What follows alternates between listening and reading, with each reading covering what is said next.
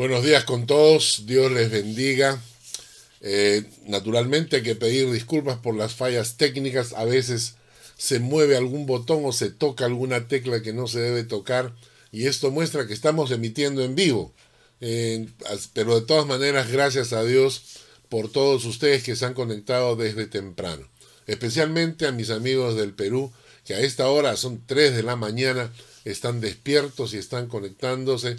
Miguel Muñoz, eh, Silvia Palacios, Shari Artadi, que Dios les bendiga ese corazón que tienen, ese hambre por la palabra, de levantarse a las 3 de la mañana para escuchar la palabra de Dios. Que Dios realmente les bendiga.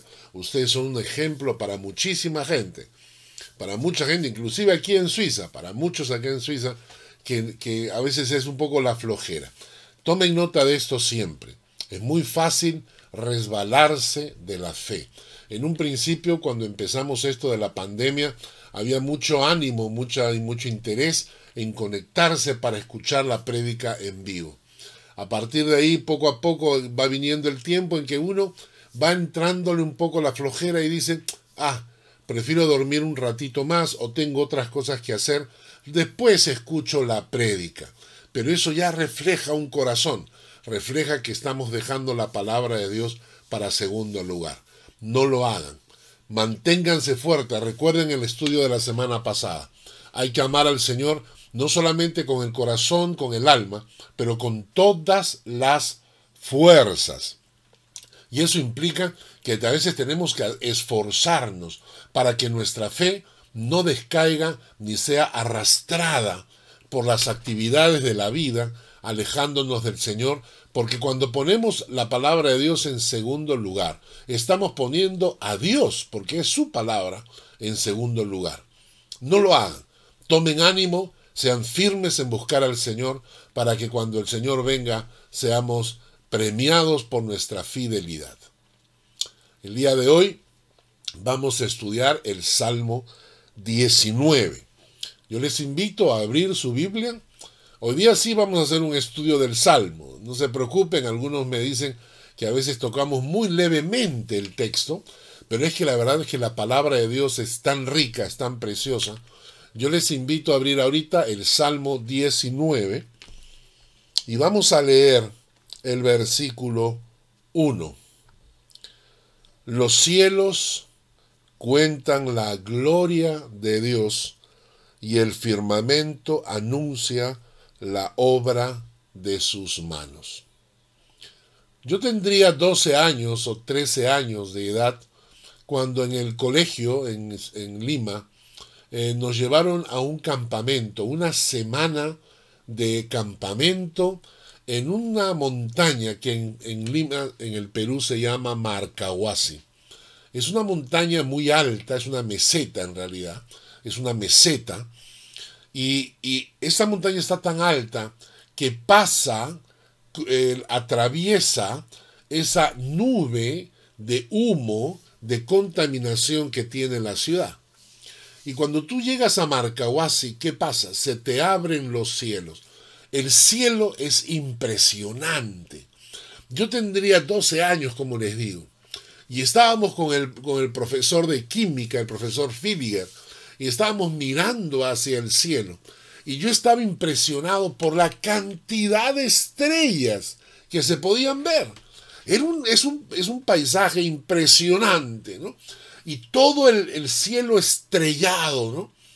Y le hice una pregunta, le, le digo al profesor, profesor, ¿por qué las estrellas están fijas? ¿Por qué no se mueven? ¿Por qué no chocan entre sí? Y entonces el profesor me dijo, porque hay una gran ley en el universo que hace que el universo no se destruya y que es la ley de la atracción de los cuerpos. Esa ley de la atracción de los cuerpos que para nosotros aquí en la Tierra eh, hablamos de la ley de la gravedad. La Tierra, por ser un cuerpo muchísimo más grande que tú, te atrae y entonces eso se llama la ley de la gravedad y por eso estamos con los pies parados en la Tierra, porque la Tierra nos atrae. La luna también. Pero ¿por qué la luna no sale despedida? ¿Por qué no se acerca y choca contra la Tierra? Porque hay un astro más grande, el Sol. Y entonces ese Sol utiliza, usa mucha más fuerza, mucha más energía, mucha más atracción. Y entonces se logra un equilibrio entre los astros grandes, los pequeños, los medianos, el universo. Se logra un equilibrio de fuerzas y entonces los cuerpos se mantienen en esa posición y por eso no salen flotando. Por eso nosotros no salimos flotando. Por eso la, luna no se estrella contra la Tierra. Y esta ley que se llama la ley de los, la atracción de los cuerpos o la ley de la gravedad es una ley genial. Porque sin esa ley el universo se habría destruido hace muchísimo tiempo. Y le pregunté al profesor, ¿y quién puso esa ley? ¿Quién estableció esa ley? Y el profesor me dijo, los creyentes creemos que Dios y los no creyentes creen que solita salió esa ley, que esa ley que sostiene el universo se brotó de la nada. Y yo le dije, pero eso no puede ser, porque esa ley es una ley inteligente demuestra una inteligencia detrás. Efectivamente, él me dijo, esa ley es la firma de Dios en el universo. Es la firma de Dios en el universo. Hace muchos años leí un libro que se llamaba Él está presente y no está callado, escrito por Francis Schaeffer. Y él en este libro menciona que Dios no solamente crea el universo, pero también lo firma. Es decir, que Dios crea un universo y crea al hombre, pero como toda obra de arte, la deja firmada para que reconozcamos que es su creación. Como todo artista, firma. Y es interesante porque Dice, Dios deja sus huellas, primero en el universo, para reconocerlo, por medio de la naturaleza, por medio de los astros, por medio de la grandeza del universo, Dios quiere que lo reconozcamos. Y por medio de su palabra, quiere que lo conozcamos. Y por eso el Salmo 19 nos habla de la naturaleza, que reconoce a Dios y de la palabra que nos permite conocer a Dios. Voy a repetir esa frase.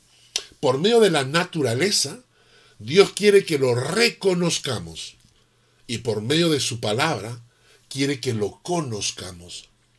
Y volviendo al Salmo 19, versículo 1, vamos a leerlo otra vez. Los cielos cuentan la gloria de Dios y el firmamento anuncia la obra de sus manos. los cielos cuentan la gloria de Dios. Los cielos nos muestran la gloria de Dios. Pero creo que no hay cosa más obvia, ¿verdad? Cuando nosotros vemos la palabra acá en el Salmo 19 dice la gloria, esa palabra significa grandeza, esplendor, magnificencia, manifestación gloriosa. Cuando tú ves en el universo, y según los astrónomos, tenemos entre 100.000 y 200.000 galaxias. Escuchen bien, ¿eh? 100.000 y 200.000 galaxias, para que vean ustedes cuán limitada, cuán limitado es el conocimiento del hombre. El hombre calcula entre 100.000 y 200.000. Miren ese pequeño margen de error, ese pequeño margen de error. 100.000, escuchen, millones de galaxias y 200.000 millones de galaxias. ¿Saben lo que estamos hablando en números? La pequeña diferencia pueden ser 80 mil millones de galaxias. En total, vamos a suponer que, hayan 150 mil millones de galaxias. Una, una, una de ellas se llama la Vía Láctea. Una, una de las 150 mil millones, una, se llama la Vía Láctea, donde está nuestro sistema solar. Pero nuestro sistema solar no es el único. ¿Saben por qué? Porque solo en esa única, en esa única galaxia llamada la Vía Láctea, se calculan 300 mil millones de otras estrellas parecidas al Sol de diferente tamaño. Es decir, solo en una de esas 150 mil millones de galaxias, en una llamada la Vía Láctea, hay un sistema solar, uno, que es uno en 300 mil millones de sistemas solares. Dígame, ¿no muestra esto la grandeza de Dios? Por Dios, ¿no muestra esto la magnificencia y la gloria de su creador? Hace tiempo cantábamos una canción, hoy la escucho poco, pero es una canción preciosa, que dice, Señor mi Dios, al contemplar los cielos, y el firmamento y las estrellas mil. y cuando llega el coro, dice, mi corazón entona esta canción. Cuán grande es Él, cuán grande es Él. Y, pero el versículo 1 del Salmo no solamente dice, los cielos cuentan la gloria de Dios, pero también dice, el firmamento anuncia la obra de sus manos el firmamento anuncia la obra de sus manos. Cuando vemos el firmamento y cómo, cómo se creó todo y cómo se formó todo, vemos la mano de Dios expresada, es decir, definitivamente. Hay un texto bíblico que quiero que leamos que dice Romanos 1:20, las cosas invisibles de Él, su eterno poder y deidad, se hacen claramente visibles desde la creación del mundo, siendo entendidas por medio de las cosas hechas, de modo que no tienen excusa. Y acá en el versículo 20 nos dice, hay tres palabras claves. Eterno, poder, deidad. Eterno, poder, deidad. ¿No es cierto? Quiere decir, el pasaje nos dice que las cosas invisibles de Él, ¿cuáles son? Su eternidad, su poder todopoderoso y su divinidad, su existencia divina. ¿Entendieron? Su eternidad, su todopoder y su existencia divina se hacen claramente visibles cuando? En el momento de la creación del mundo. Claro.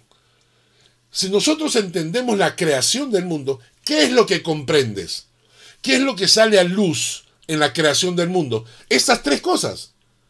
Porque en el momento de la creación, entiendes que hay un Dios, entiendes que ese Dios es eterno, porque Él no está sujeto al tiempo, y entiendes que ese Dios es todopoderoso. Divinidad, poder, eternidad. Y dice el texto, estas tres cosas se manifiestan desde la creación del mundo. Vamos a ponerlo en otras palabras. La creación del mundo te muestra que existe un Dios que es todopoderoso y que es eterno. ¿Y qué es lo que me quieren enseñar los ateos? Los ateos hace tiempo atrás crearon la ilusión, la, imaginación de eh, un cuento que se llama el Big Bang. En ese cuento, en esa historieta, te dicen que había un punto de energía, pero tan, tan, tan, tan, tan, tan grande, hace millones, millones, millones, millones, millones, millones, millones de años, y ese punto de energía de repente explotó, sin razón alguna, y en un microsegundo se creó el universo. Qué interesante. ¿Cuántas dudas? ¿Por qué explotó? ¿Desde cuándo está? ¿Quién creó ese punto de energía? ¿Por qué explotó el punto de energía? ¿Qué tanto se demoró en explotar? ¿Cuáles fueron las causas? No hay respuesta. Para eso no hay respuesta. Solamente es una teoría que quiere quitar a Dios de nuestras vidas. Pero es una teoría que necesita tener mucha fe. Un punto de energía, pero tan concentrado, tan concentrado, que de repente solito explotó y se creó todo. O sea, en otras palabras, quieren que yo crea que la materia es eterna. Y no creo que la materia es eterna. Creo que Dios es eterno. Creo que, quieren que crea que un punto explotó sin razón alguna. Y yo no creo eso. Yo creo que hay una razón. Y es Dios es el creador del universo. Pero luego ellos evolucionaron y me quisieron decir que no, no es que haya habido ese punto de energía, sino con este pensador, este, eh, este científico Hawkins, que se acaba de morir, el que estaba en su silla de ruedas, el pobre, él dijo que no, que él había descubierto que al principio había nada. Nada. Es decir, ya no había un punto de energía. Simplemente no había nada. Y que de la nada salió todo. ¿Entendieron bien eso, no? Ustedes me comprenden. De la nada, en la inexistencia, de repente, ¡bup! ¡bup! Apareció todo, sin razón alguna. Y eso, para mí, es clarísimo. Dios creó de la nada todo. Pero sin Dios no tengo respuesta. Sin Dios solamente tengo un absurdo. De la nada, todo. Y como decía un amigo, quizás nos han visto cara de tontos, pero no lo somos, pues. No lo somos, ¿ya? Les voy a contar una historia que me ilustró mucho hace un tiempo atrás, que había un rey, y este rey quería tener una, una ropa espléndida, una ropa increíble, quería diferenciarse de todos los reyes y de todos los demás, así que contrató a los mejores sastres y los sastres traían las mejores telas. Y él decía, no, no, no, no, no. No me gusta, no me gusta, muy común, todo el mundo la tiene. Y otro sastre, y otro sastre, y en nada, ninguna tela le convencía. Hasta que llegó un sastre cargando en su mano algo invisible. Es decir, venía como cargando algo, pero en realidad no tenía nada. Y entonces cuando el rey le pregunta y le dice, ¿qué es eso? Y él le contesta y le dice, esta es una tela invisible que solo la ven los inteligentes. ¿Ya? Esta es una tela invisible que solo la ven los inteligentes. Y entonces el rey agarró, miró y dijo, wow, qué tela para preciosa. ¿De dónde la sacaste? Y el sastre mentiroso le dijo, no, esta tela la hemos traído desde el Tíbet. Es hecha por unos sacerdotes eh, en la montaña con unos hilos impresionantes. Por eso es que solo la ven los inteligentes. ¡Oh, wow! El rey la podía ver. ¿ah? Naturalmente, todos los súbditos que estaban a su costado comenzaron a decir, pero qué preciosa tela. Entonces, el rey le dijo al sastre, quiero un vestido con esa tela. Después de una semana llega el sastre con el vestido invisible y entonces el, tren, el, rey se prueba la ropa delante del espejo. Obviamente no había nada, pero como solamente los inteligentes pueden verla, el rey decía, qué precioso. Y el sastre haciéndosela de, costurero, arreglándole el borde de la, de la ropa, ¿no es cierto? Como si existiera de verdad. Y todos los súbditos del rey diciéndole al rey, rey, qué preciosa la vestidura, qué preciosa esta tela que, que has adquirido. Y entonces llegó la fiesta y sale el rey vistiendo sus ropas invisibles que solo los inteligentes podían ver. Y que resulta que todo el mundo comenzó a decir, ¿pero qué? ¿Pero qué pasa? Entonces les dijeron, lo que ocurre es que es una tela invisible que solo los inteligentes pueden ver y, ¡oh, sorpresa! todos los que estaban en la fiesta comenzaron a ver la tela y decir, wow, impresionante la tela. Hasta que un niño llegó y dijo, ¿qué tela? Está desnudo. Eso es lo que han querido hacernos creer muchas veces los científicos. Nos quieren hacer creer que la tela es invisible y que solo las inteligentes lo pueden ver. Que el universo salió de la nada. De la, de la, de la nada. Que el universo salió de la nada. Y entonces los inteligentes dicen, wow, qué absoluta verdad, ¿no es cierto? Es tan verdad esto porque de la nada salió el universo. Y eso significa ser inteligente. Y para mí eso significa ser tonto. Porque de la nada no se produce el universo. Entonces, lo que yo veo en el universo, sí, lo que yo veo en el universo es la gloria de un Dios todopoderoso y el firmamento anuncia la obra de sus manos. Y cuando veo el universo, no puedo pensar en otra cosa que decir, Señor, grande eres, poderoso eres, eterno eres. Y es verdad. ¿Y saben lo que pasa? Creo que, que el universo, no hay ninguna explicación razonable para el universo sin Dios. Pero por otro lado, quiero, quiero hablar de los creyentes, los cristianos nosotros los cristianos a veces hemos sido medios tontos. ¿Verdad?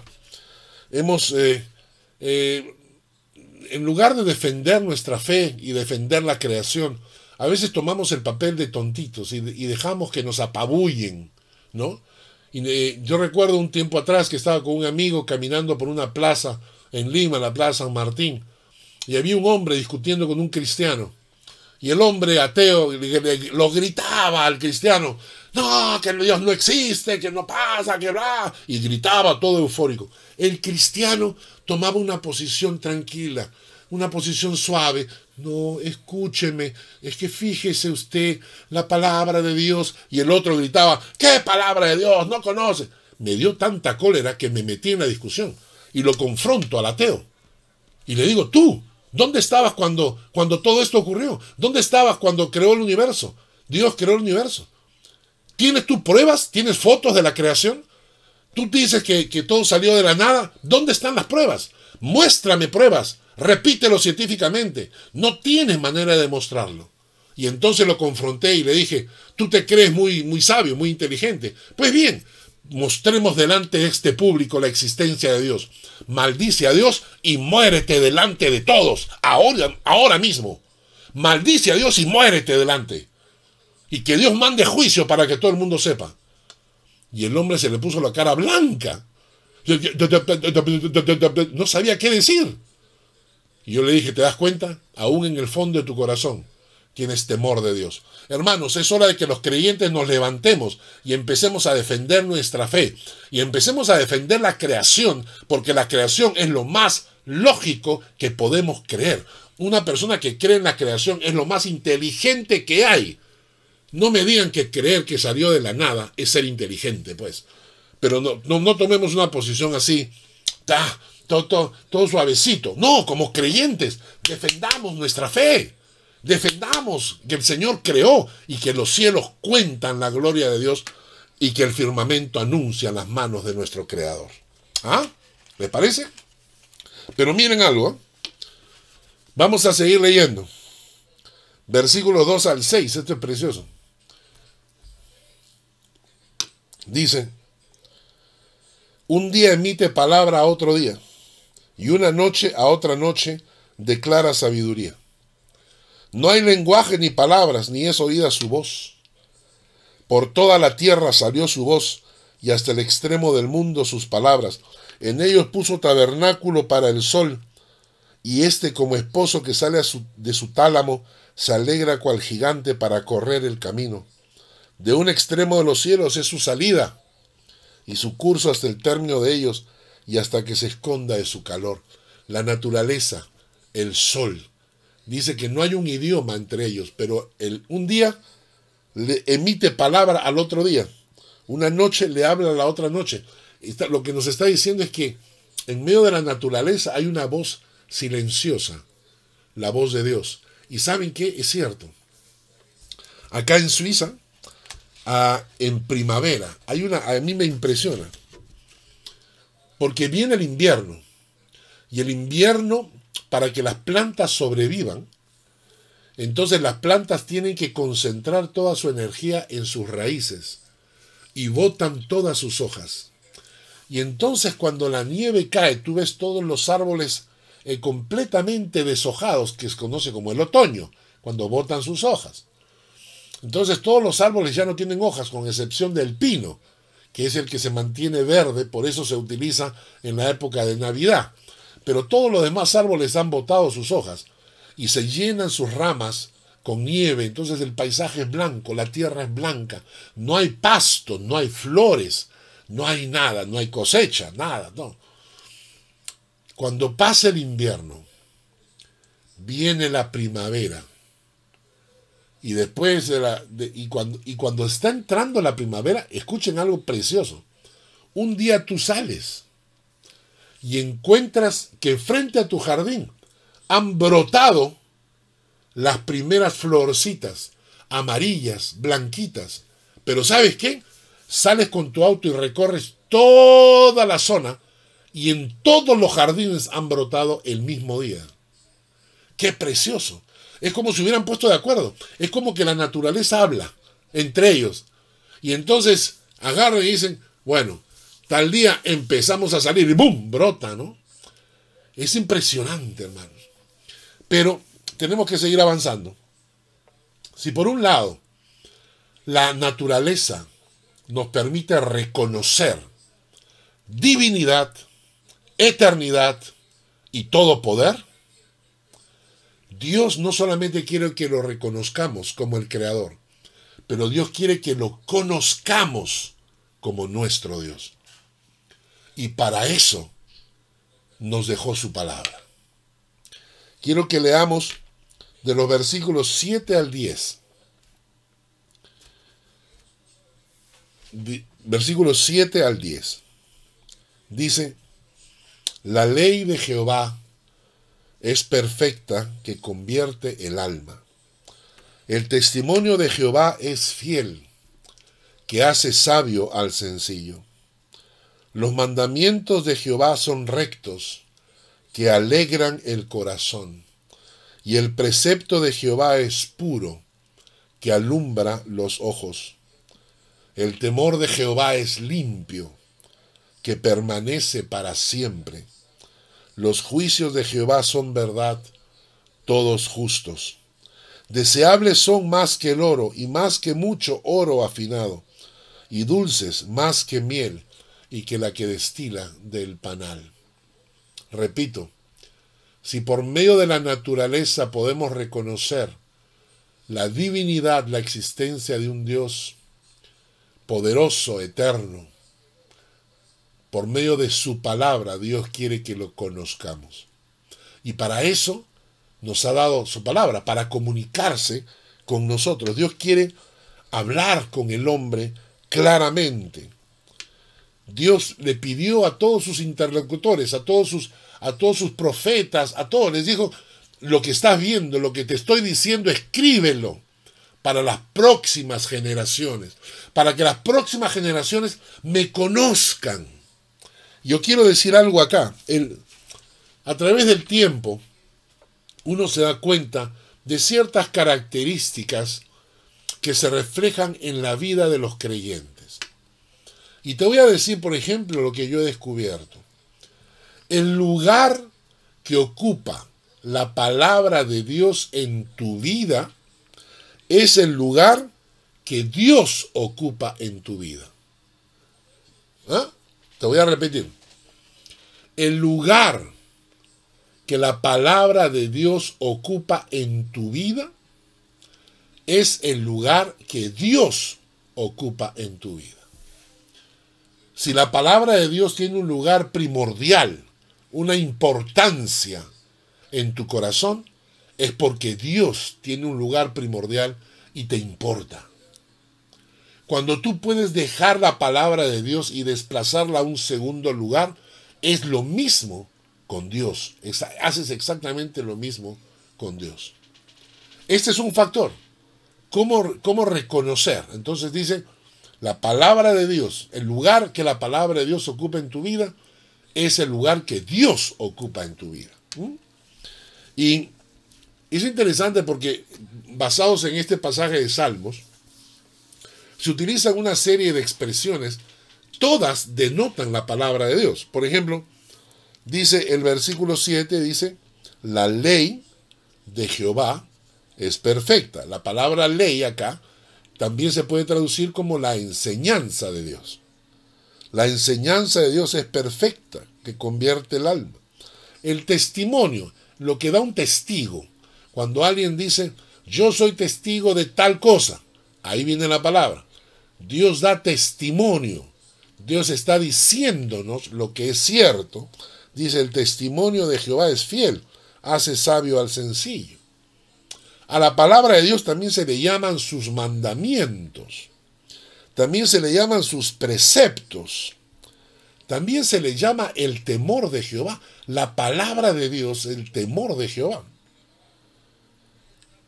También se le llaman los juicios de Dios a la palabra de Dios. Interesante.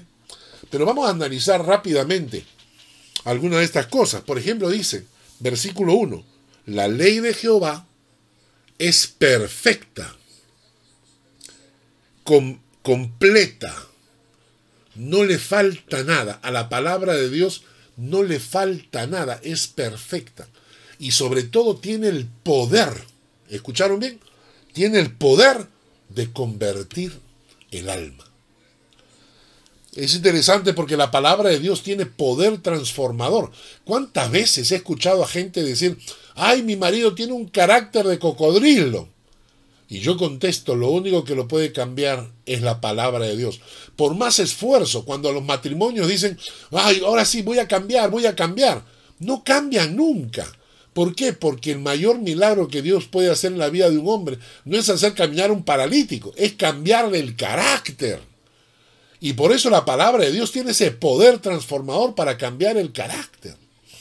Pero no solamente eso. No solamente la palabra de Dios convierte el alma, porque esta palabra, convertir el alma, también se puede traducir del hebreo como restaura el alma a su estado original. ¿Cuántas personas han sufrido frustraciones, humillaciones, traiciones? ¿Cuántas personas han sido traicionados por su, por su esposo? ¿Cuántas personas han sido humilladas en el trabajo? Y sabes qué? Solo la palabra de Dios puede restaurar tu alma. Qué precioso. El mismo versículo 7 nos dice, el testimonio de Jehová es fiel y hace sabio al sencillo. El testimonio de Jehová significa su palabra es fiel, sus promesas se cumplen. Lo que Dios ha dicho se cumple. La palabra de Dios es fiel. Y luego dice que hace sabio al sencillo. La palabra sencillo significa ingenuo persona a la que se le engaña fácilmente. Hoy en día que estamos viviendo una época de tanto engaño, cuando salen un montón de gente a decir un montón de barbaridades en contra de la palabra de Dios, están engañando al mundo. Es importante que tu corazón esté preparado. Y por eso la palabra de Dios hace sabio al sencillo. Hace sabio a aquella persona que es fácil de engañar. Lo hace sabio. Hay un texto que dice, la sabiduría que es de lo alto es primeramente pura, después pacífica, amable, llena de misericordia y de buenos frutos, sin incertidumbre ni hipocresía. ¿Ah? Esa es la sabiduría que viene de lo alto. Esa es la sabiduría que llena tu corazón. En el versículo 8 dice, los mandamientos de Jehová son rectos, son derechos. ¿Y qué hacen? alegran el corazón. ¿Cómo puede haber un creyente deprimido, angustiado?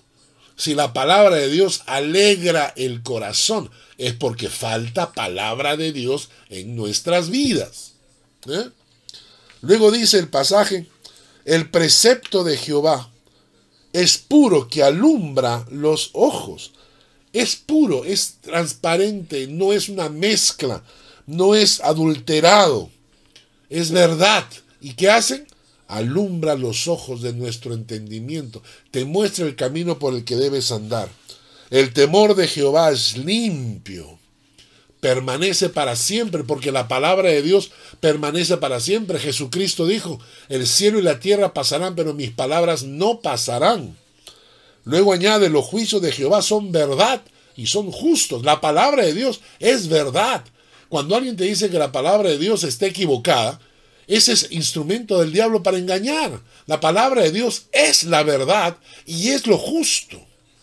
Ojalá le diéramos a la palabra de Dios el mismo lugar que le da el salmista cuando dice, deseables son más que el oro, y más que mucho oro afinado, y dulce más que miel y que la que destila del panal.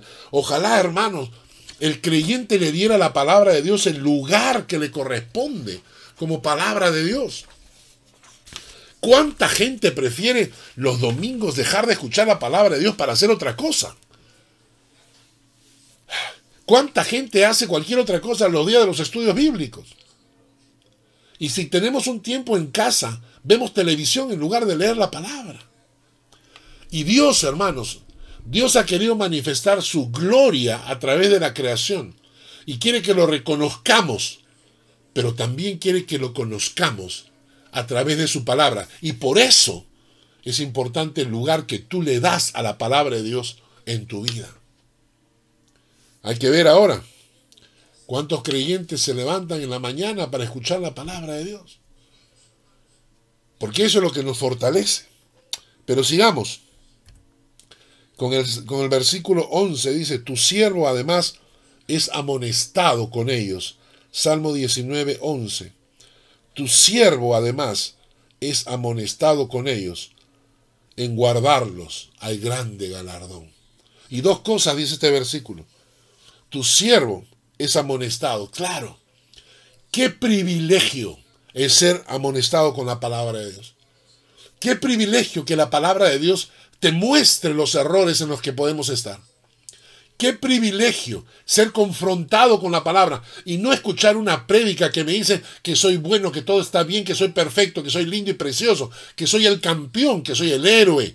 No, sino palabra de Dios que te confronta para que mejores, para que seas mejor delante de Dios. Qué privilegio que ser confrontado por la palabra. De, de gracias a Dios si en la iglesia a la cual usted asiste o las prédicas que usted escucha le confrontan con la palabra y no le hacen creer que usted es la última Coca-Cola del desierto, porque no es así, hermano, porque estamos en proceso de transformación. Necesitamos la verdad que duela, no la mentira que nos haga daño. Y dice además, en guardarlos hay grande galardón.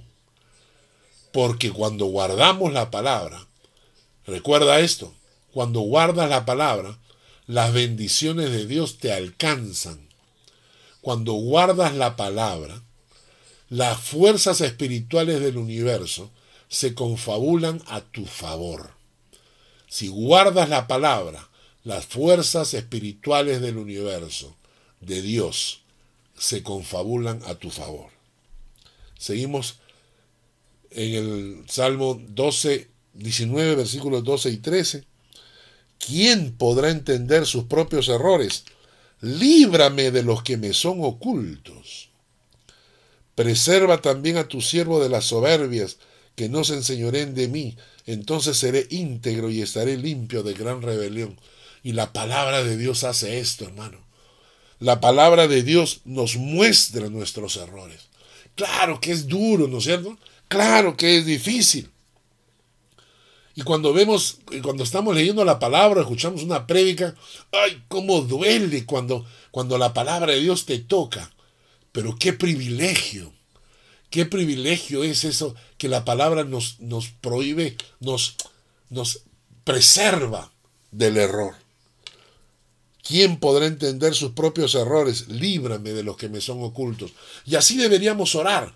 Cada mañana decirle al Señor, examíname, oh Dios, y conoce mi corazón. Pruébame y conoce mis pensamientos. Ve si hay en mí camino de perversidad y guíame en el camino eterno. Qué lindo. Esta debería ser nuestra oración. Señor, muéstrame mis errores. Señor, muéstrame en qué te estoy fallando, Padre. Señor, yo no quiero equivocarme, yo no quiero errar, yo no quiero ofenderte, Señor. Yo quiero vivir una vida que sea digna para ti. Yo quiero vivir una vida que te, que te honre, Padre.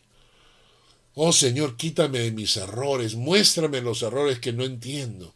Abre mis ojos. Vamos al versículo 14, Salmo 19, 14. Sean gratos los dichos de mi boca y la meditación de mi corazón delante de ti, oh Jehová, roca mía y redentor mío. Interesante porque el salmista dice, sean gratos los dichos de mi boca y la meditación de mi corazón.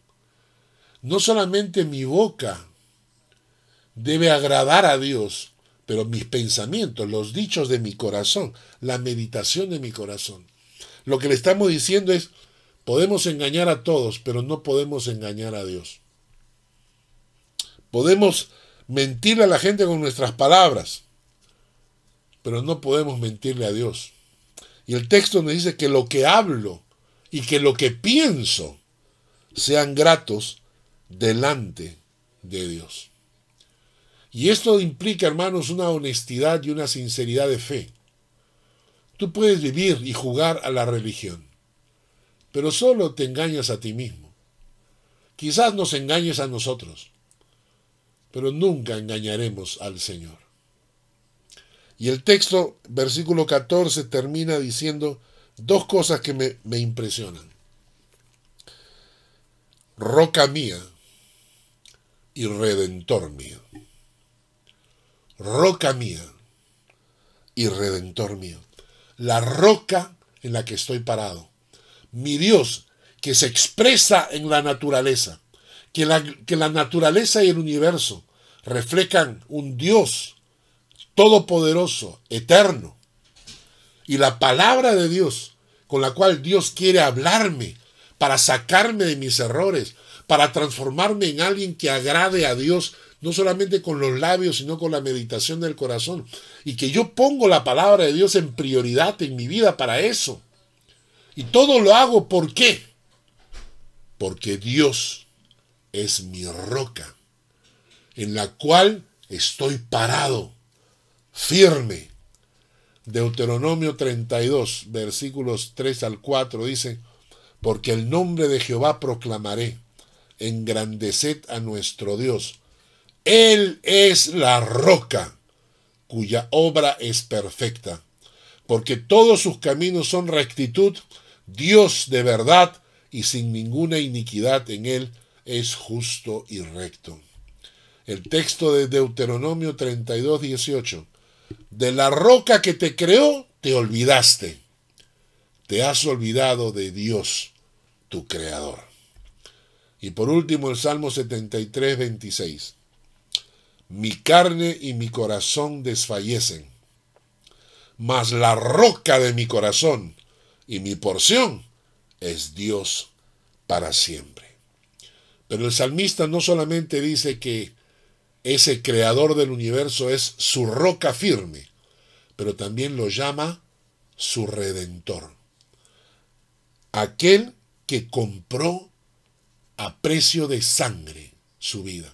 Cuando tú dices redentor, estás diciendo que Él te compró, que tú le perteneces, que tu vida le pertenece al Señor, que tú eres propiedad del Señor. ¿Te cuesta decir eso? ¿Te cuesta decir soy propiedad del Señor? Yo le pertenezco a Él, Él es mi dueño, Él es mi Señor. ¿Te cuesta decirlo? Porque eso es el redentor. Tu redentor es el que te compró a precio de sangre para liberarte de la esclavitud. Entonces cuando tú dices tengo redentor, tienes salvador. Pero si te es difícil reconocer que Él es tu redentor, que Él es el propietario de tu vida, él es el dueño de tu vida. Si tú puedes, te, es difícil decir, Yo tengo redentor, yo tengo propietario, yo tengo dueño. Si no tienes redentor, es con, no tienes salvador tampoco. Quien no tiene redentor no tiene salvador. Si tienes redentor, tienes salvador. Y si tienes redentor, tienes vida eterna, porque para eso vino el Señor. Un texto. Y dice, si los hacía morir, entonces buscaban a Dios. Entonces se volvían solícitos en busca suya y se acordaban de que Dios era su refugio y el Dios altísimo su redentor. Concluimos entonces. La naturaleza muestra la gloria de Dios. Los cielos muestran la gloria de Dios y el firmamento anuncia la obra de sus manos. Tres cosas nos muestra la naturaleza. Deidad, Dios, un Dios que existe. Poder, sobre todopoderoso y eterno. Dios, eterno, poder. Y ese Dios quiere comunicarse con el hombre por medio de su palabra y para eso le ha dado su palabra. Y tú debes darle a la palabra el lugar que ella debe ocupar en tu vida, la prioridad que ella debe ocupar, porque el lugar que la palabra ocupa en tu corazón es el lugar que Dios ocupa en tu corazón. ¿Y para qué te ha dado la palabra?